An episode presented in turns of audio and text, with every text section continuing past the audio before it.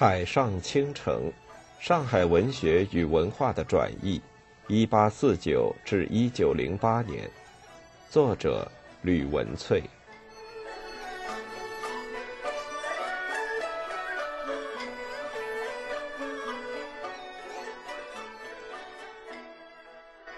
二，情感、自我与地景表述之相互生成。第五章。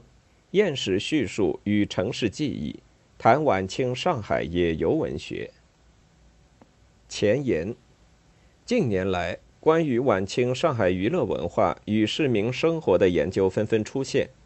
其中最值得注意的，不外乎2006年初美国波士顿大学叶凯蒂教授的上海娱乐文化专著。他以丰富的图集与视觉史料，向读者展现出1850年。至一九一零年，上海的青楼文化与文人群体的密切关系。考察彼时诸多洋场才子的笔记书、旅游指南和章回小说中呈现出来的娱乐生活、城市万象，堪称为西方汉学界种继贺萧、安克强等人之上海妓女文化研究之又一力作。为《夜市》一书与贺萧与安克强侧重的社会史。与文化现象之考察略有不同，而偏向作为东亚首要国际通商港埠的上海一地之娱乐文化的形成与发展历程，触及的面向有时尚潮流、报刊印刷与上海认同的建构等，虽也不能脱离晚清上海社会史考察的庞大命题，却务宁从物质文明与日常生活的层面。构建十九世纪末二十世纪初上海市民文化与生活形态。乍看之下，本章主要论述的主旨虽与夜市的切入点若符合节，但却企图更进一步重新聚焦十九世纪末叶上海出版界远比其他文类更为庞大的青楼花榜图集与林林总总的户地笔记书，从文本再现的角度探讨他们一方面。仅是不登大雅之堂的通俗文学或非严肃的出版品，俨然被贬为相对边缘与剩余之文类。另一方面，妓女作为城市繁华与罪恶的双重隐喻，同时是文本中的情欲他我与书写城市的另类视角，往往也是沪地文人透过此他我的历史及其记忆，创造自我与寄托深意的重要途径。因此。重估此文类的边缘位置与剩余的文化价值，不斥为重构多重历史文化语境与城市记忆不可或缺的视窗。透过此视角的爬书，期盼更清楚勾勒太平天国之乱已降，大批涌入上海的移民难民文人之上海城市论述的转折流变，寻索沪地文人群体心态史之演绎轨迹。揭示他们如何折射了多数为移民来沪的第一、二代洋场才子在地意识、文化记忆的形构过程。一、晚清上海文人生活与城市记忆的重构，也由书映现的文人心态。本书第一部分第一章曾提及，从1870年代中期开始，申报馆发行的一系列野游书便十分风行。申报主笔们遂欲共同编辑呈现申江特色的《春江花月志》，虽然此书终究并没有集结父子，但它却使书市上弥漫的情怀风月从此为之一变，逐渐由申朴风格取而代之。固然如王涛所言，这部书以继秦淮吴门画舫之后，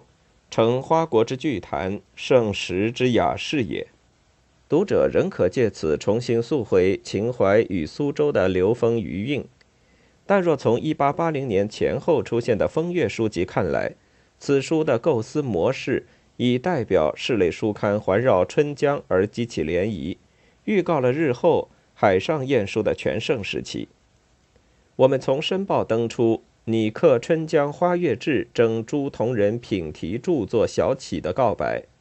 隔月五月廿七日。就出现了野游品评妓女的诗作，古吴莫离枫桥的《葵游梦下深江寄游》，即可见由申报主笔鼓荡的风气不可小觑。邹涛在1884年出版的《春江灯市录》《海上花天酒地传》《春江花史》，更可视为此类以春江为名的品花评阅书之阶段性成果。这当中，自1862年即避祸至香港的王涛，于1875年起便在沪地陆续出版《海邹野游录》等一系列书籍，可说是最早以上海一地的青楼为主要叙事题材的前行典范。1880年，王涛更印行了三卷由他所编撰的《艳史丛抄》，分别收入从清初余淮、板桥杂记一将。主要记述江南等地风月事迹的相关书籍。此丛书下册主要由王涛自己的《海邹野游录》《海邹野游附录》《海邹野游余录》以及《花国剧谈》等四大卷所构成，数量之庞大，说明了王氏在这类书籍上拥有的丰硕成果，委实不亚于他最为后人所称道的诸多政论书籍或独树一格的报章体文章。光绪十年。一八八四年，《申报》主笔之一黄世全所撰的《松南梦影录》，就从沪上风俗变迁的侧面披露了王涛作品的重要性。拜官野史专记沪上风俗者不下数家，而要以王子权、广文涛之《海邹野游录》为最，用纪云之芳情，慕以陈之艳迹，鸳鸯秀底。运势争传，翡翠平前，小名并录；其余红经之扰乱，帆船之纵横，往往抵回三至意，故不谨记花月之新闻，补水天之闲话也。近日潇湘馆侍者所编《春江小志》，差足媲美。他若袁祥甫、太令之《海上吟》，则专采韵语；诸子美、貌才之。词源姓氏录，则地续青楼，离早未谋，难传久远。至沪上砚谱、沪上平花录、野游碧览、广沪上竹枝词等书，皆系述古借谋利，灵极冲交，颇不足观，置之弗论可也。在这段话中，可以看出他最推崇的，莫过于王涛模仿余淮《板桥杂记》。铺成沪上风月事迹的《海邹野游录》，此书记载了上海城经过红经之扰乱及1853年小刀会之乱，与藩舶之纵横及鸦片战争后五口通商之后巨大的变化，感怀遂深。在妓女传记中，寄予作为第一代洋场才子的个人心影，更印证了沪地社会文化的沧桑变化。本书第三章已提到，尽管王涛当时人在香港，却仍与沪地文化圈关系密切，因此《海邹野游录》与《验史丛抄》出版后，引起上海文人竞相效尤。黄氏文中提到可与王氏之作媲美的同类著作，就有邹涛的《春江小志》，即为前文的《春江花史》。另外，元祖制的《海上吟》亦是此中佼佼。黄世全在《松南梦影录》特别录入了袁氏的沪上竹枝词与羊肠感事诗，赞誉其知悉无疑，文言道俗，将沪上目见耳闻之事穷向尽行。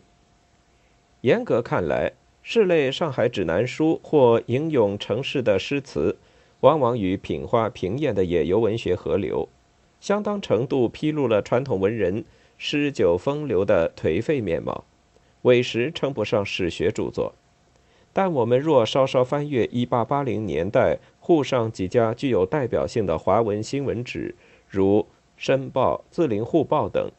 就会轻易地发现，尽管已经被广告栏挤压成有限的空间，但也保留了一处可供文人墨客参与消闲雅集后发表诗词歌赋的园地。文人雅集撰集成册，或在《申报》创办的文艺期刊。《银环所记》上连载发表，几乎成为最早的上海文人书写城市或重构历史记忆的重要管道，也呈现了沪地这个迈向现代化的新兴城市之雏形与面貌。尤其在黄氏松南梦影录父子的那一年，申报馆发行了以图像为主体的点石斋画报，他以老幼皆解的视觉语言与当前时事结合，迅速成为申报馆最为畅销的刊物。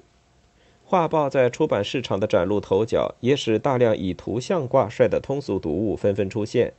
造成了1880年代下旬至1890年代上海城市指南绘像图集蔚为大观的盛况。如点石斋出版的《申江胜景图》，以及管可寿斋书局的《申江名胜图说》，其他如《海上繁华图》《申江时下盛景图说》《海上游戏图说》《绘图上海杂志》等等，在书市中占据愈来愈大的版图。最值得注意的是，大量以名妓为主题的上海青楼写真图记或笔记，更如雨后春笋。